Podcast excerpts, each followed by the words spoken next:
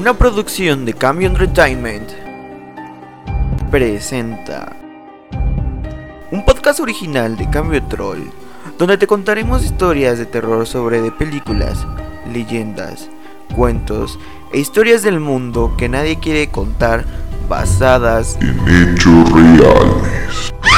Los dejamos con nuestros anfitriones Cambio Troll y Aldo Orozco. En ¿Crees poder dormir? Comenzamos. Hola amigos eh, del podcast ¿Crees poder dormir? Estamos con el tercer episodio de este, este podcast de esta primera temporada. Y como sabrán, no estoy solo, estoy acompañado por Aldo Orozco. Hola, hola, buenas tardes, noches, días, a la hora que se esté escuchando esto. Estamos listos para espantarnos. Sí, eso sí. Antes de comenzar, les recuerdo que deben de estar utilizando audífonos, de preferencia que lo estén escuchando de noche, solos en su cuarto con la luz apagada, para que entren en el mod de la historia. Sí. Como No, nosotros. chiste. Como nosotros estamos a, medianoche grabando esto. Chale. Un día nos va a pasar algo. Estoy seguro que un día nos va a pasar algo. Aquí vamos a invocar un demonio en uno de estos episodios. Bueno, el episodio de- del día de hoy se va a tratar sobre la historia real de la primera película del Conjuro. Que, que no me acuerdo cómo se llama, es el Conjuro 1, pero no me acuerdo cómo se llama el, el exorcismo. Que en el título a lo mejor ya lo tendrán, pero ahorita no lo sé. Bueno, más bien es la casa maldita de los Sni- Sniderker. Creo que así se pronuncia, es expediente de los Warren. La verdad, antes de Los empezar, famosos Warren. los famosos Warren, la verdad es mi película favorita del conjuro, la primerita. No sé la tuya. A mí me gusta más la segunda. ¿Tú estabas en la segunda? Me gusta más la segunda. Sí. Porque ahí se ve el demonio. se ve la monja. No, la verdad, si no han Sí, visto no, la eh. película, que lo dudo, es, son, son gran, es una gran película del conjuro, la primerita. Sí.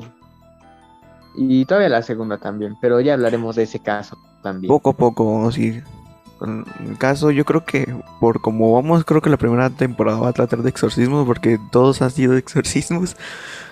Así que, Sí. Es que lo más común, ¿no? ajá, son historias fáciles de encontrar porque crean o no sobre leyendas que sean casi 100% reales o sobre otros demás sí son difíciles de encontrar. ¿eh? Entonces los exorcismos ya que son conocidos, por ejemplo, la- no- no- hasta ahorita no hemos querido hablar sobre la, de la película de Exorcista porque la mayoría se lo saben. Es una historia demasiado, demasiado este, famosa. Pero bueno, para comenzar, les ponemos un poquito en contexto. El caso de la familia Snedeker es bastante aterrador y sorprendente.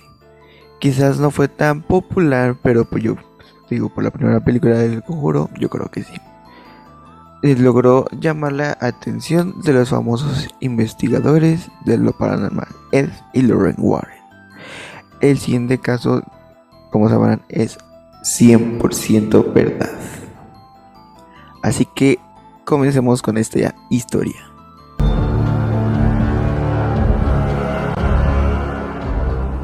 En esta historia tenemos como protagonista a la familia. En ella se encuentra el matrimonio de Carmen Snedeker y Al Sn- Snedeker, los cuales también tenían tres hijos jóvenes. La más pequeña era una niña.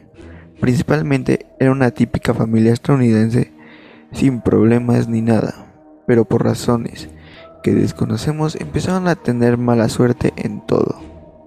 La familia tuvo que ver cómo uno de sus hijos empezaba a contraer cáncer, lo cual necesitaba un tratamiento de manera urgente para poder salvarle la vida. Pero todo surgió en el año de 1986, donde los tratamientos médicos eran sumamente caros y las familias estaban obligadas a pagar aquellos tratamientos.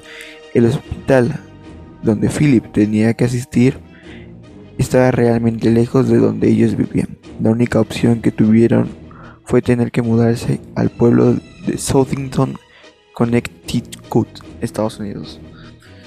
Eh, todo esto con la intención de estar más cerca del hospital para la quimioterapia y la radioterapia de Philip, pero esta movida les costó muy caro en sus vidas.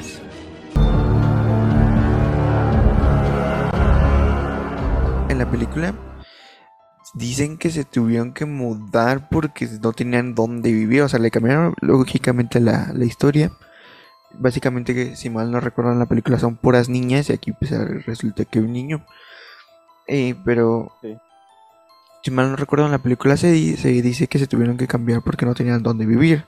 Entonces fue- básicamente fue una subasta, una, la compraron una subasta del banco, no porque básicamente se tuvieron que mudar por eh, la por un problema de un niño que tenía cáncer. Entonces de ahí ya está tomando otra historia la, esta, esta, esta historia vaya, ¿no?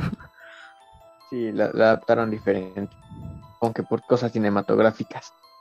Sí, porque obviamente una película no va a decir siempre la verdad. Todas las películas esas de ciencia ficción, de los aliens y las del fin del mundo y cosas así, pues obviamente no son verdades. Igual las películas de terror, las del conjuro, obviamente les tienen que cambiar algo para hacerlo más entretenido y que no les ahorra al público.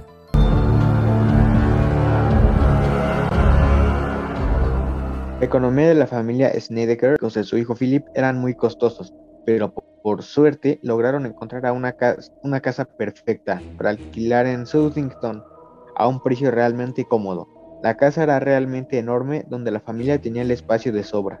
Incluso una prima de los niños se fue a vivir a la casa junto a ellos, por lo que todo les salía más cómodo a la hora de dividir los gastos.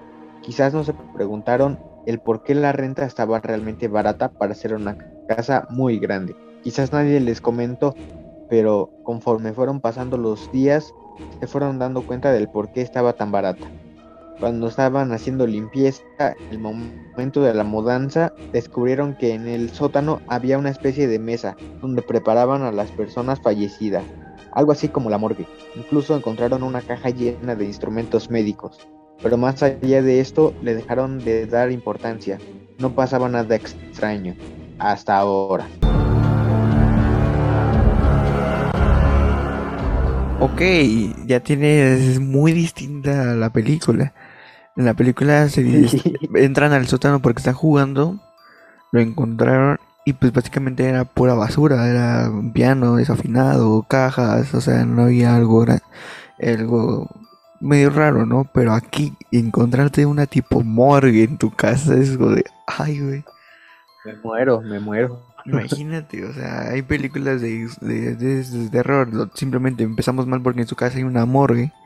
Es como de, ah, perro. Imagínate que en tu casa se hacían una morgue, era una morgue, era, ay, Dios mío.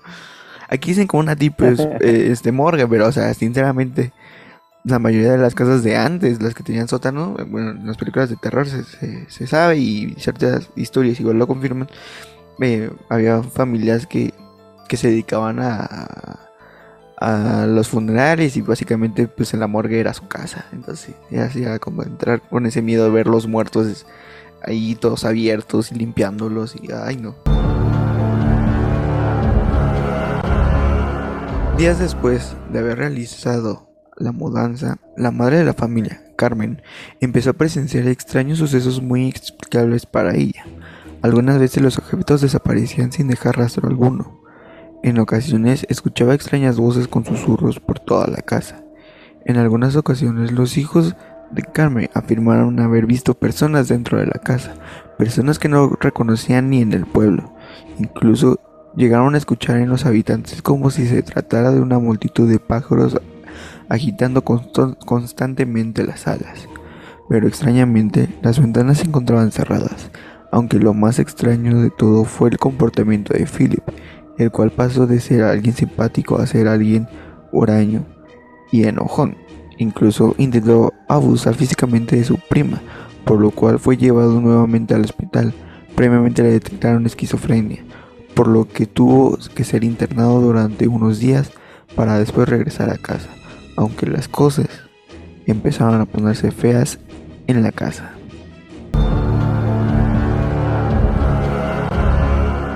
Ah, historia. Alguien de, en- que está, alguien que tiene el demonio dentro y lo de- de- diagnostican como loquito. Porque Si, si te das cuenta, estas tres, en estos tres episodios, todos los casos que de exorcismo de las personas que han sido exorcizadas los llevan al hospital, a todos los detectan por esquizofrenia.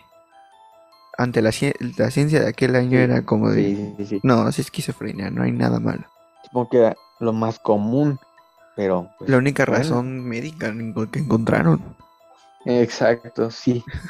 Mm, Estaría interesante saber de algunos casos actualmente si se siguen teniendo esas esos diagnósticos, ¿no? Como, ay, sí, dice que, que escucha voces, no le hagan caso, está loquito. Pon- mándanlo a un psicólogo, a un al psiquiatra.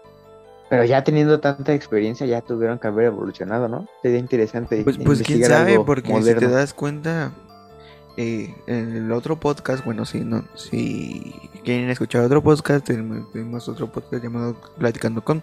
En el último episodio que subimos, se decía que la ciencia nunca se ha juntado con la religión, y dudo que se llegue a juntar. la religión.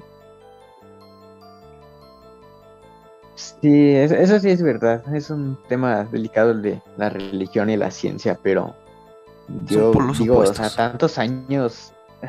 Sí, exacto, son por los opuestos. Ya tantos años, tantas experiencias que han tenido como para que ya le metieran media duda ahí a, a la ciencia, ¿no? A los doctores, a los psiquiatras. No sé, digo yo. Pues quién sabe, pero por lo mientras le dictaron a Philip por esquizofrenia.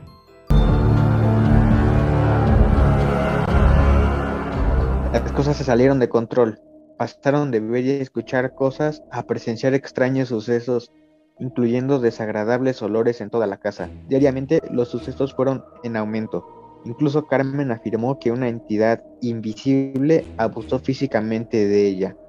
La familia reportó haber visto a una extraña persona de cabello largo y negro, con ojos completamente negros, la cual se paseaba por las noches de pasillo en pasillo, la familia se vio obligada a buscar ayuda. ¿Y qué, ¿Y qué más para pedir la ayuda de los Warren? Los Warren asistieron a la casa y por supuesto que se quedaron en ella unos días. De esta manera podrían comprobar todo. Y efectivamente, lograron presenciar fuertes energías que se paseaban constantemente por la casa. Por las noches las puertas se azotaban fuertemente y en las madrugadas se lograban escuchar lamentos que se paseaban por cada rincón. Los Warren eh, empezaron a revelar que en la casa había sucedido un caso de necrofilia, por lo cual ese empleado había sido despedido y detenido por sus actos. Después de haber presenciado estos extraños eventos, los Warren decidieron realizar un exorcismo para hacer la limpieza en la casa. Después la declaración libre de cualquier espíritu maligno, pero las cosas realmente no terminaron ahí. Duran- Durante un tiempo se tuvo la idea de que esta familia había inventado todo esto y que los Warren habían sido parte de esas mentiras. No obstante, se logró comprobar que la antigua familia de la casa Halahan tenía un negocio, es decir, una especie de morgue, pero en ella les hacían rituales constantemente, por lo que se quedó entre creer y no creer los reportes de la familia Snedeker.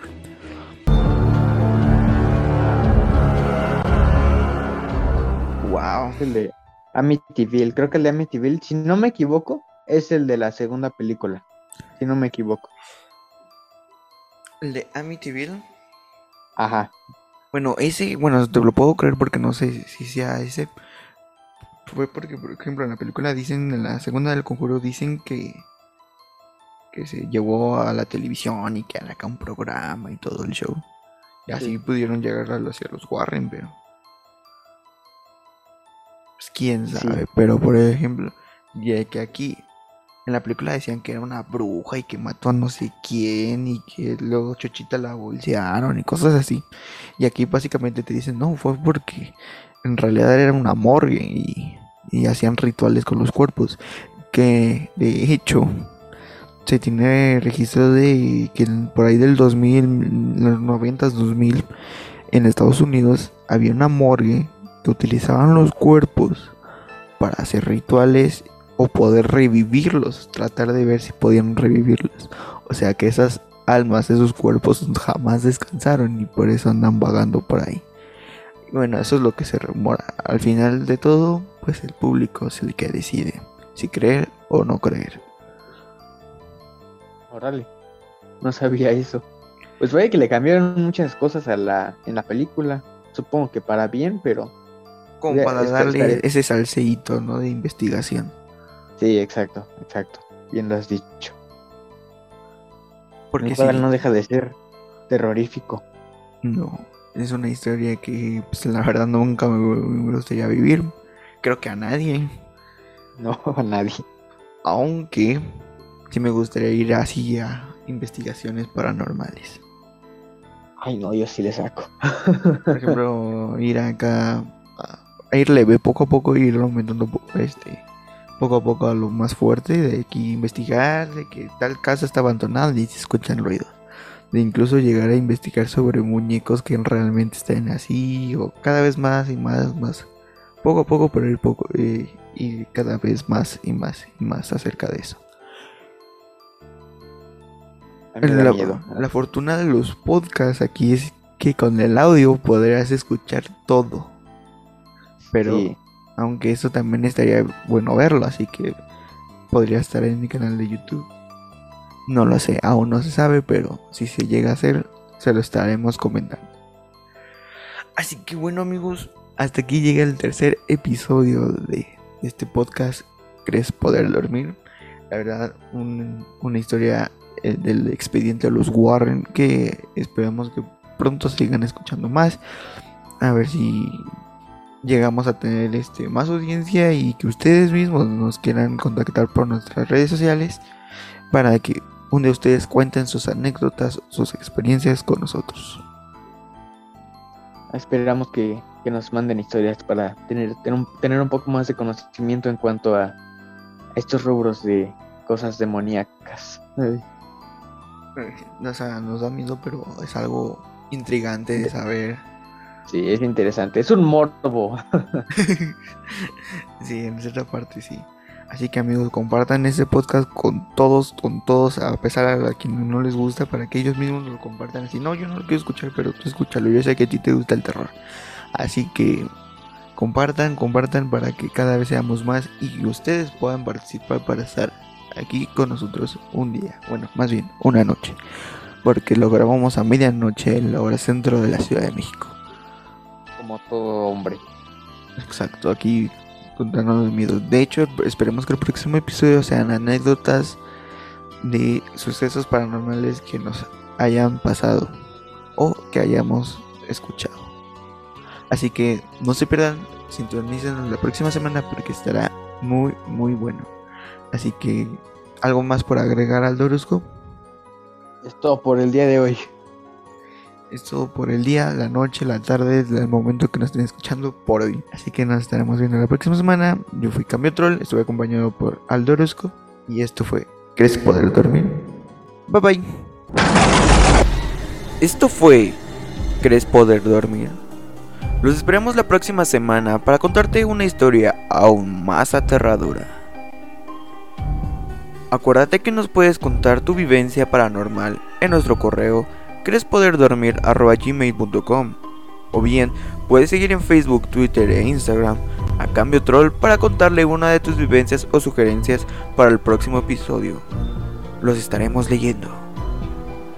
Recombinarnos con tus amigos, familia o conocidos que les guste o apasione el terror, pues este podcast no está hecho para personas no aptas al terror.